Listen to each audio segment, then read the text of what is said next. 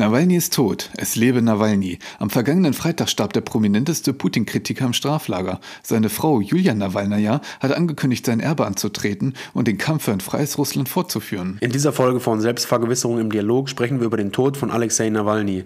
Nach mehr als zehn Jahren während dem Kampf gegen die autokratische Regierung um Putin hat er leider den Kampf für Meinungsfreiheit, Demokratie und Rechtsstaatlichkeit verloren. Aber wie steht ihr dazu? Wurde nur ein weiterer Gegner Putins beseitigt? Oder hat Nawalnys Tod größere Konsequenzen als bisher angenommen. Hört unbedingt mal rein und schreibt eure Meinung in die Kommentare. Macht's gut und bis gleich.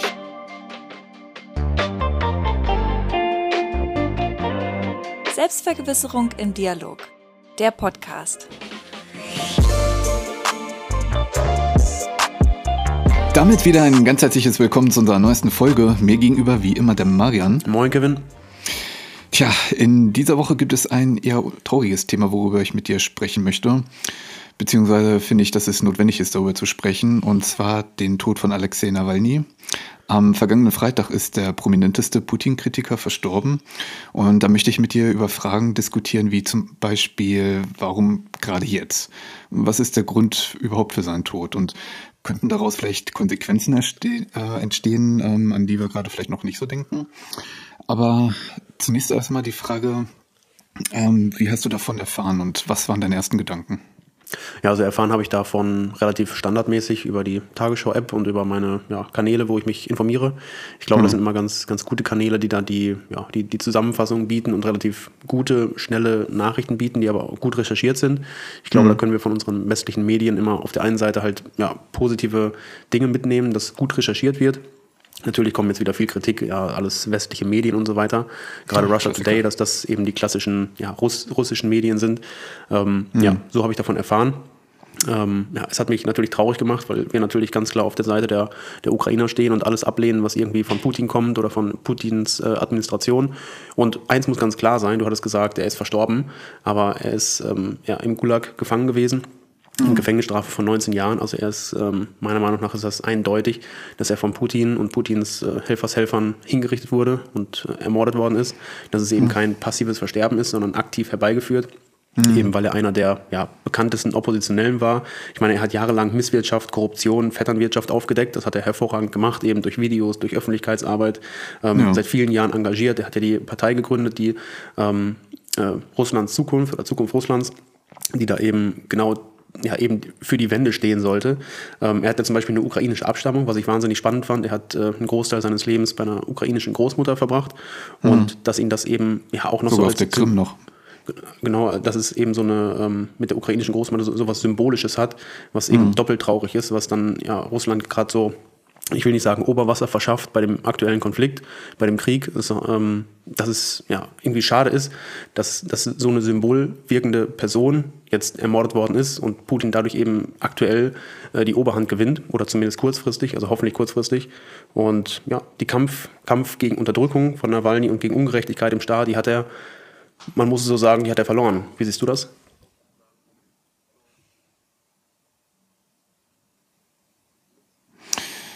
Ja, ähm, ich hatte das so nebenbei erfahren, da ich habe ein bisschen durch Social Media gescrollt und auf einmal kam von ZDF heute so ein Post mit einem Schwarz-Weiß-Bild von Nawalny mit seinem Geburtsjahr und dem aktuellen Jahr. Und da dachte ich erstmal, ähm, wie, was? Hab mir das durchgelesen und da stand tatsächlich, dass er in der Haft verstorben ist. Und das hat mich schon schockiert irgendwie. Also es hat mich so überrascht, weil es war ja klar, dass das irgendwo eine hm, Reise ohne Wiederkehr ist, als er damals äh, von Berlin nach Moskau geflogen ist. Deswegen so zynisch oder makaber das klingt, es war jetzt an sich der Tod nicht überraschend. Das war ja eine Frage, wann. Und jetzt, wo es dann tatsächlich passiert ist, äh, ja, hat es einen doch ziemlich berührt. Hm. Und meine ersten Gedanken waren halt nicht, ähm, warum ist er jetzt gestorben, sondern eher, warum gerade jetzt? Weil es ist ja seit, seit Putin an der Macht ist, sterben ja auffällig viele Journalisten, Oppositionspolitiker, Kritiker etc. Und äh, da hatte ich dann mal so überlegt, mh, hm, was sind so die Gemeinsamkeiten? Weil Putin steht ja so ziemlich auf äh, besondere Daten. Damals am 7. Oktober 2006 war das, da ist die Journalistin Anna Politowskaja gestorben, zufälligerweise an Putins Geburtstag. Und ähm, der Einmarsch in der Ukraine, genau 100 Jahre nach äh, Gründung der Sowjetunion. Also da ist so ein gewisses Muster zu erkennen. Und da hatte ich mal nachgeschaut, es ist genau an dem Tag passiert, wo halt ähm, Zelensky in Berlin zu Besuch war, bei Scholz, und in München die Sicherheitskonferenz war. Und äh, jetzt kommt ein sehr ähm, interessanter Punkt. Diese Konferenz, die findet ja in, ähm, in dem Bayer, Bayerischen Hof statt. Und genau dort, äh, im Jahr 2007, hatte Putin eine Rede gehalten, wo er die unipolare ähm, oder halt von den USA geführte Weltordnung anprangerte und versprach, sie zu stören. Und genau zu dem Zeitpunkt äh, stirbt Nawalny. Also mal ganz ehrlich, das ist ein bisschen zu zufällig. Ja, ich finde das ähm, spontan, finde ich das ein bisschen zu weit hergeholt. Also ich auf der einen Seite zu weit hergeholt und ein bisschen zu weit gedacht. Auf der anderen Seite muss ich sagen, ja, sehr gut recherchiert, dass es da die, die Verbindung gab, das war mir nicht klar. Ähm, ist so ein bisschen ins, ins Graue, nee, ins Blaue gestochen, dass man ähm, ja aus so vielen Kleinigkeiten, also dass du sagst, so viele Verbindungen gibt es und die gab es ja bislang eben bei diesen Daten immer, dass du sagst, die gab es jetzt eben wieder ähm, würde ich aber mhm. ja, nicht so positiv befürworten, dass man quasi sucht, okay, dieses Datum gab es, welche, welche Verhandlungen, ja welche, welche ähm, Ver, Ver, Verbindungen gibt es, dass es irgendwo ein Datum mhm. gibt, wo irgendein Russe, irgendwas, Ukraine, irgendwas, Deutschland, was aktuell vorhanden ist, irgendeinen Zusammenhang gibt es immer. Ähm, also finde ich interessant, dass es das gibt. Ich, ich kann es nicht ausschließen und niemand kann das ausschließen, kein Journalist dieser Welt, dass es da irgendwie diesen Zusammenhang gibt, dass Putin mit diesen Daten immer hantiert, haben wir im Interview gesehen, haben wir äh, in vielen Interviews von Putin gesehen, dass er das immer wieder unterstreicht. Ähm, ja, weil, ähm, vor allen Dingen einen Tag vorher, einen Tag vorher wurde er noch im Gerichtssaal ähm, live geschaltet und da hat er noch mit dem ähm, Richter naja, Späßchen gemacht, in Anführungszeichen. Und einen Tag später soll er an Erschöpfung sterben. Also ganz ehrlich, das, das passt hinten und vorne halt nicht so richtig zusammen. Und äh, du hattest vorhin schon richtig gesagt, 19 Jahre Haft und nicht irgendwo, sondern im Straflager. Zuletzt wurde er nach, äh, in den Polarwolf geschickt.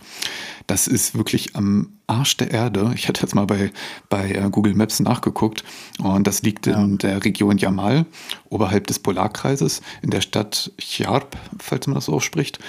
Und ähm, also da sagen sich wirklich Fuchs und Hund gute Nacht. Ja. Das, ähm, das und traurig, dass ja. das keiner 19 Jahre durchsteht. Vor allem, er hat ja auch ähm, so viel Zeit in Isolationshaft verbracht. Das war ja, ja klar, dass das keiner. Ja, das sind immer die Bedingungen, die dann in solchen, in solchen, ähm, man will fast schon sagen, Vernichtungslager für Oppositionelle, die, da immer, die da immer herrschen. Ich meine, ähm, das, was Putin ist, ist ein Autokrat, der Oppositionelle grundsätzlich unterdrückt, seine Macht sichern will durch Militär, durch Unterdrückung, durch Beschneidung der Meinungsfreiheit, durch Repressionen gegen Andersdenkende, gegen Dissidenten und mhm. so bescheuert, wie es klingt. Aber Nawalny war nicht der erste Oppositionelle, der gestorben ist von einem Autokrat und der äh, ermordet worden ist. Und er wird auch nicht der letzte sein. Das ist eine, eine politikwissenschaftliche äh, Theorie und eine Maßgabe, die immer vorherrscht. Autokraten sichern ihre Macht dadurch, dass sie Andersdenkende und Dissidenten ähm, umbringen, sie mundtot machen, mundtot machen, was halt immer wieder vorgekommen ist und dass sie Propaganda nutzen, Manipulation, ähm, ja, Gewalt, Repression, Einschüchterung, wie gesagt, Gefängnisstrafen und dementsprechend ist es immer dieser dieser, dieser, dieser Akt zwischen Autokrat und Oppositionellem, der immer da ist, dieser Gegensatz. Deswegen ist es einfach so, so traurig, dass es immer wieder diese, diese Muster gibt, diese gleichbleibenden Muster und oh. dass die eben bei Nawalny genauso zugetroffen sind, wie sie früher zugetroffen sind und wie sie auch in Zukunft zutreffen werden. Es wird immer weiterhin Autokraten geben, Faschisten geben, die ihre Gewalt eben in der Regierung sichern wollen. Ähm, und deswegen ja, und macht einen das einfach so traurig, dass es weiterhin dieses Muster gibt und dieses Muster bestärkt. Ja, du hast es eben schon gesagt, er wird nicht der Letzte sein. Ähm, heute ist bekannt geworden, der, der ehemalige russische Soldat Maxim Kuzminov, Kuzminov ja. ähm, ist gestorben, also wurde erschossen ähm, in Spanien. Jetzt kurz zu, seine, zu, seinem Hintergrund. Er war bei der russischen, ich glaube, Luftwaffe. Ja, muss er ja gewesen sein, weil er war Hubschrauberpilot.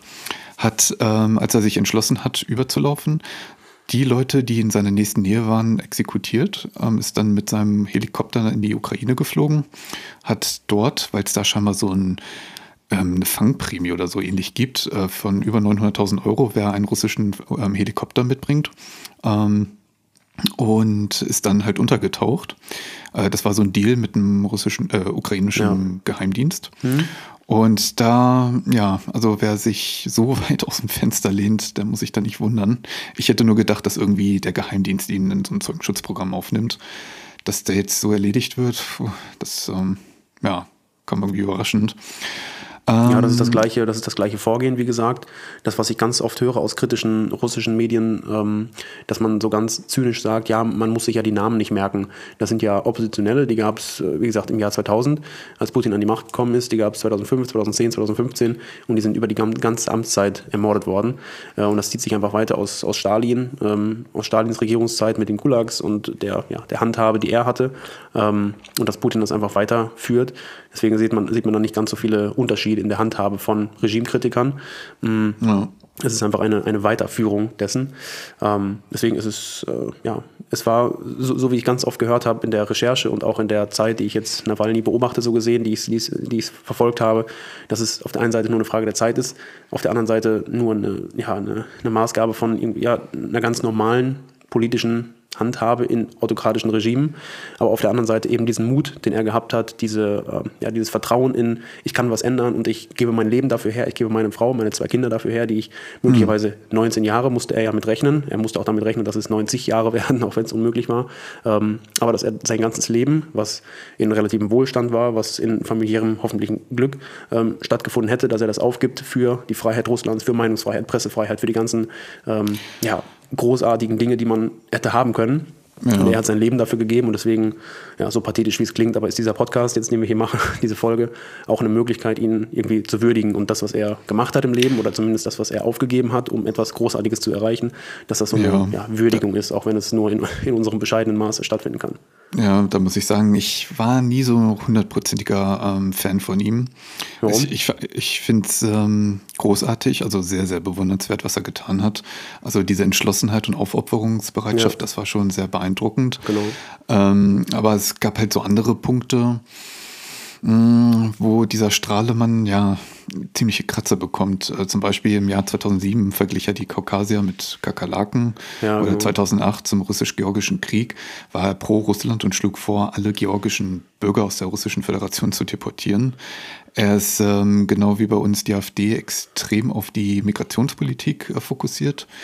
Ähm, hat 2011 an so einem Marsch von Rechtsextremisten teilgenommen. Den russischen Märschen, genau, ja. Organ im Organ Organisationskomitee angehörte. Ja.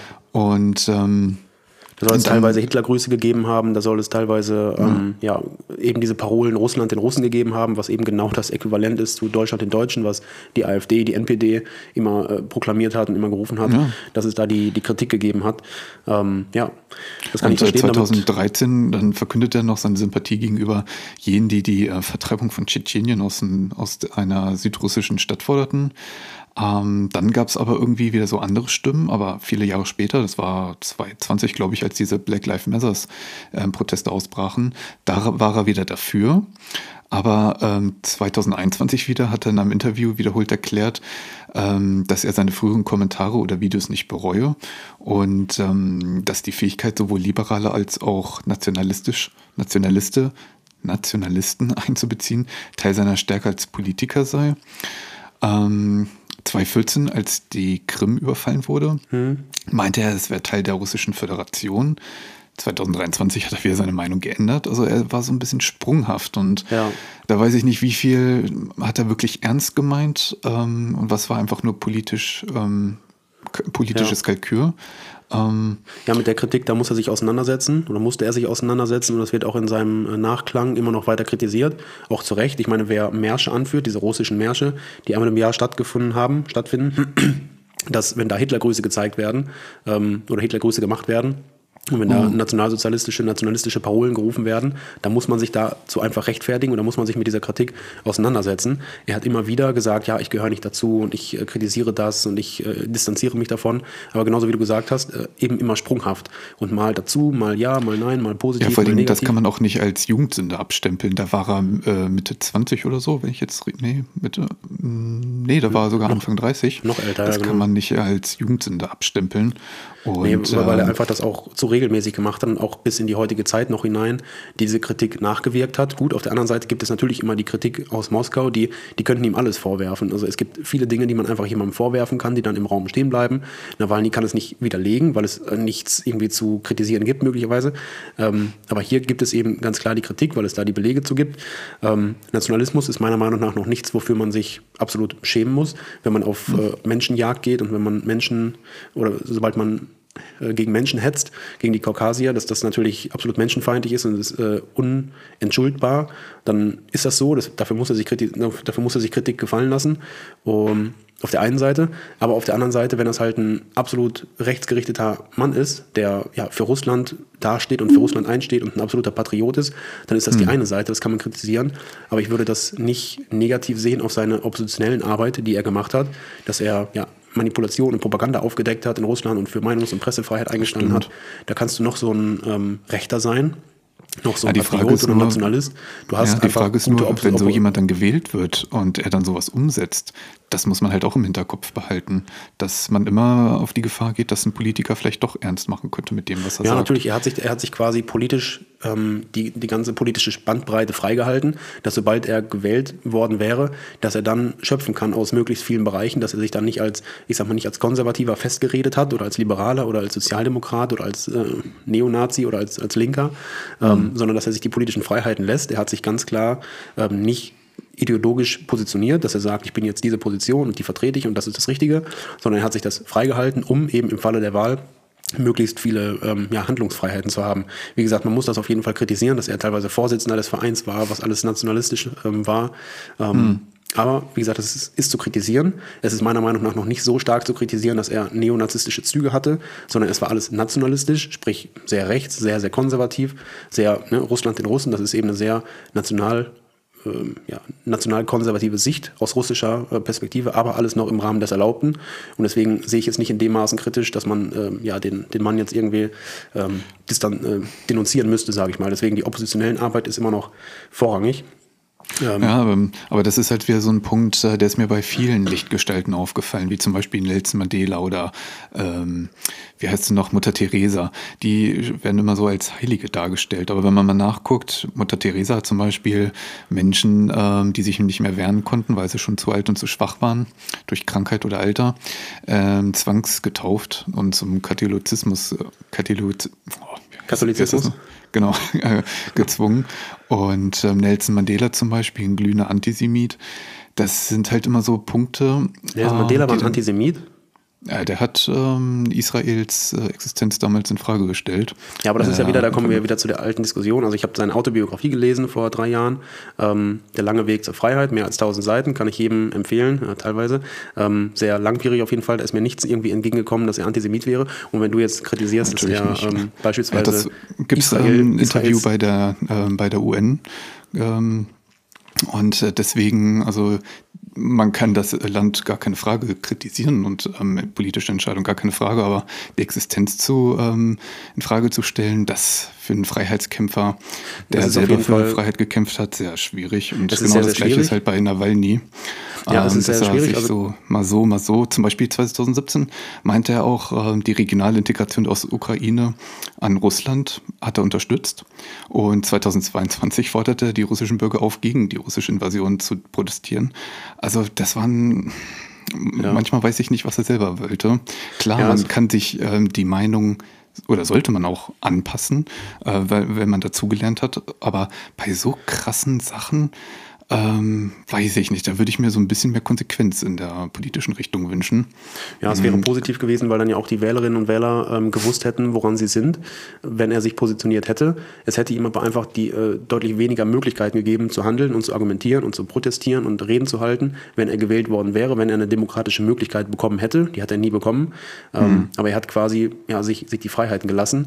Und ja, es wäre quasi positiv gewesen für die Wählerinnen und Wähler, dass sie wissen, was sie bekommen hätten, aber sie haben einfach bekommen, nicht Putin, also einfach dagegen.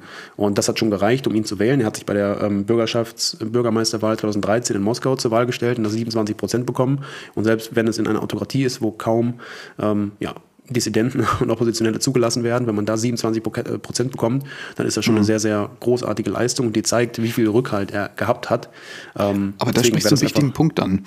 Er wurde nicht zugelassen.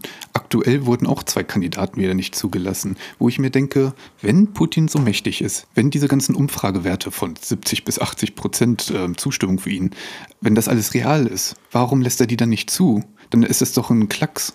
Ich meine, ja, wenn ich weiß, nicht, nicht 70 Prozent werden mich wählen, dann ähm, und äh, dich nur 5 oder 10 Prozent, dann kann ich dich doch zur Wahl zulassen, wenn, ich, wenn du keine Gefahr bist. Man versperrt doch nur die Leute, die eine Gefahr sind. Und äh, das ist doch offensichtlich. Ja, man möchte einfach generell dieses Risiko auf der einen Seite als Autokrat gegenüber seiner Opposition nicht zulassen. Deswegen lässt man die Wahlen gar nicht zu, weil sobald es in den ähm, Vorumfragen, in den, ähm, ja, in den Umfragen immer ja, 10, 20 Prozent gegen einen stehen, dann hat man es auf der einen Seite schwarz auf weiß, okay, vielleicht ein Viertel der Bevölkerung ist gegen mich. Das schwächt mhm. auf einmal schon die, die Meinungs, äh, also die, die Meinungsdominanz für einen, die schwächt schon mal, wenn nicht gesagt wird, okay, ich bin äh, Präsident hier seit 20 Jahren, seit 24 Jahren, mir kann keiner was. Wenn auf einmal schwarz auf weiß steht, okay, 25 Prozent sind gegen mich, dann schwächt das die Haltung und ja, macht angreifbar. Und deswegen ja, dann soll er gleich die Wahlen abschaffen. Also ja, er hat die Wahlen ja abgeschafft. Also er hat sie abgeschafft und sie nur in einem äh, Spektrum als, als PR-Gag so gesehen zugelassen, der ihn weiter unterstützt. Also es ist eine Wahl quasi, wo er vorher schon bestimmt per Handstreich, ob er jetzt äh, 83 Prozent bekommt oder 87 Prozent. Also er sucht sich mhm. die Zahl quasi aus, die die Wahlbüros ähm, ja, überall Russland verteilt ähm, ja, verkünden. Und dass das mhm. natürlich einfach komplett äh, ja, eine individuelle Entscheidung ist von Putin, wie viel Prozent er denn haben will. Und genau aus dem Grund lässt er eben die, die anderen Kandidaten nicht zu, um es gar nicht erst diese, ne, während den Anfängen, um gar nicht erst fünf oder zehn Prozent zuzulassen, mhm. die ein anderer Kandidat haben könnte. Ja, aber so könnte er wenigstens Glaubwürdigkeit herstellen und zeigen, so Leute, ähm, ich habe die meisten hinter mir, aber weil wenn er alle unterdrückt, dann ist es ja auch irgendwie ein Zeichen von Schwäche und von Angst. Aber, ja, naja, aber die, die Bevölkerung ähm, bekommt das ja quasi gar nicht raus. Also die Bevölkerung kommt nicht, bekommt nicht raus, ob diese Wahl ja, positiv, also ob die nach legitimen Maßgaben abgelaufen ist oder nicht.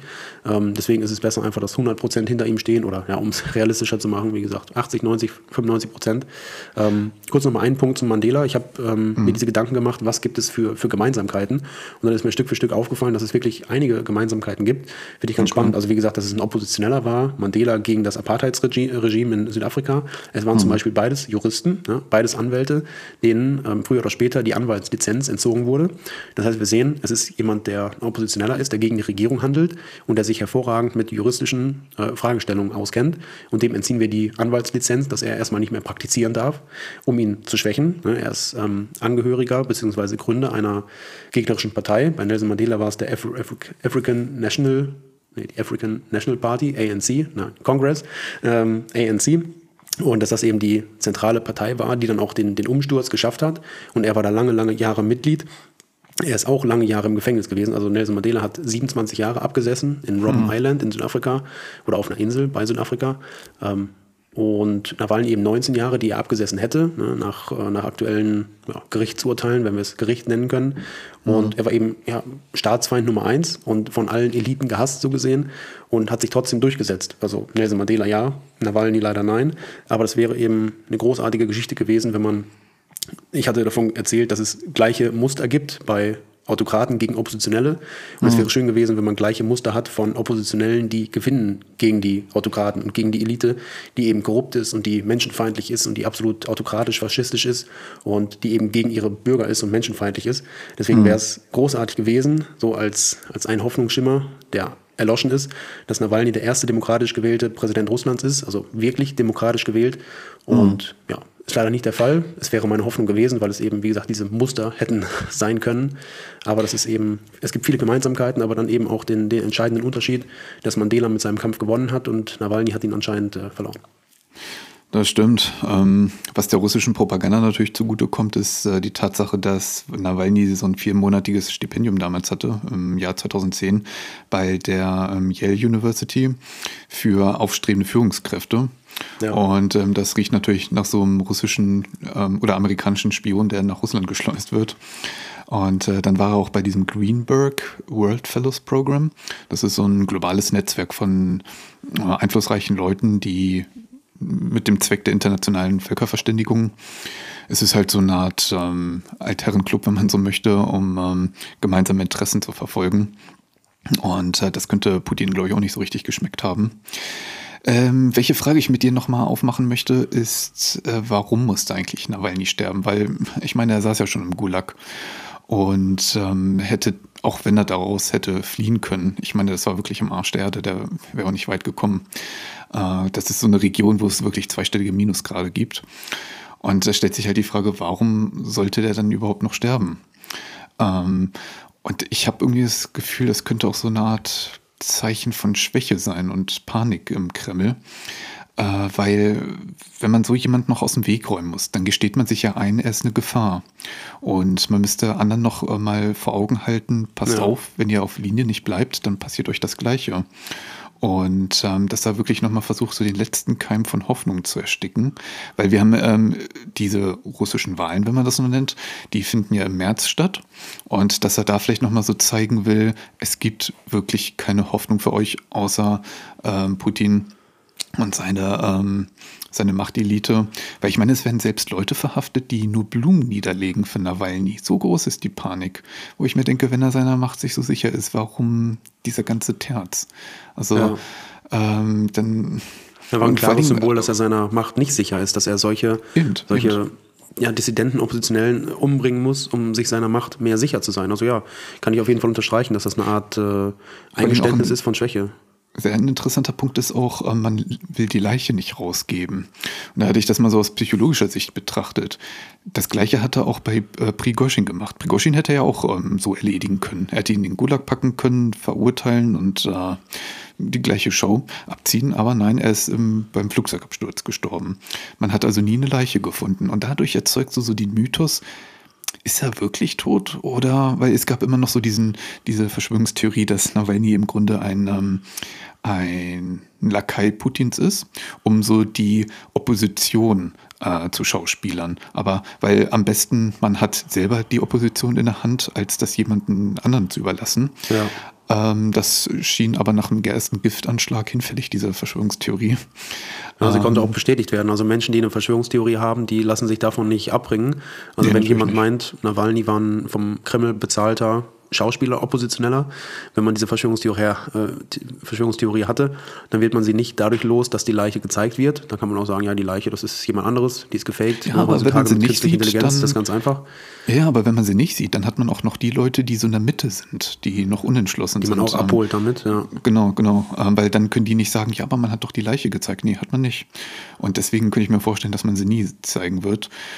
Ähm, ja, auf der anderen ja, Seite würde ich, würde ich hoffen für Nawalny, dass die Leiche nicht gezeigt wird, weil das ist noch das letzte bisschen an Würde, was man ihm noch erhalten würde. Man sagt immer, dass äh, ja, Ruhe in Frieden.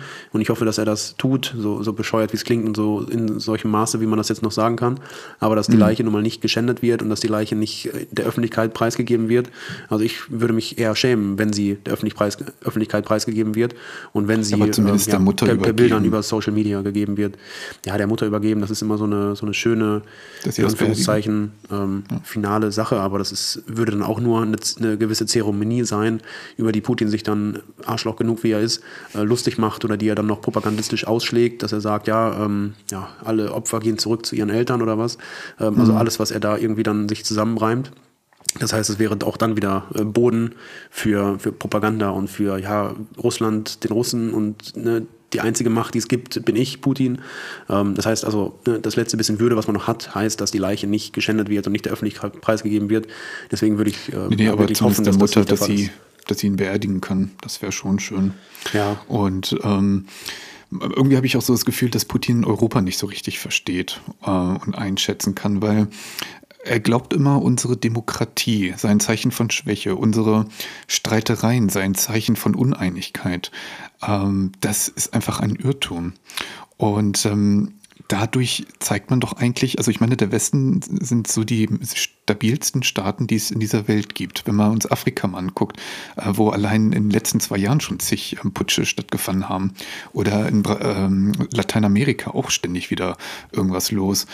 Und da sieht man ja, dass der Westen trotz dieser ganzen Streitereien und äh, gegenseitigen Hauen und Stechen, dass wir trotzdem sehr stabil sind, ähm, ein, vergleichsweise sehr sicher Und äh, ich habe das Gefühl, dass er das so ein bisschen falsch interpretiert, äh, weil gerade auch nach dem Einmarsch in der Ukraine hat er sich scheinbar gewundert, wie entschlossen der Westen zusammen mh, hinter der Ukraine steht. Ja, zusammen und steht äh, auch diese ganzen Androhungen von Stopp der Unterstützung, das sind alles kein Zeichen von Schwäche oder dass wir keinen Bock mehr haben, sondern leider so blöd es klingt, ähm, schmutziges politisches Kalkül von ähm, Leuten wie Orban, um noch mal ein bisschen mehr von der EU rauszuholen oder halt ähm, von den Republikanern, um mehr Geld zu kriegen für die Mauer im Süden zu Mexiko.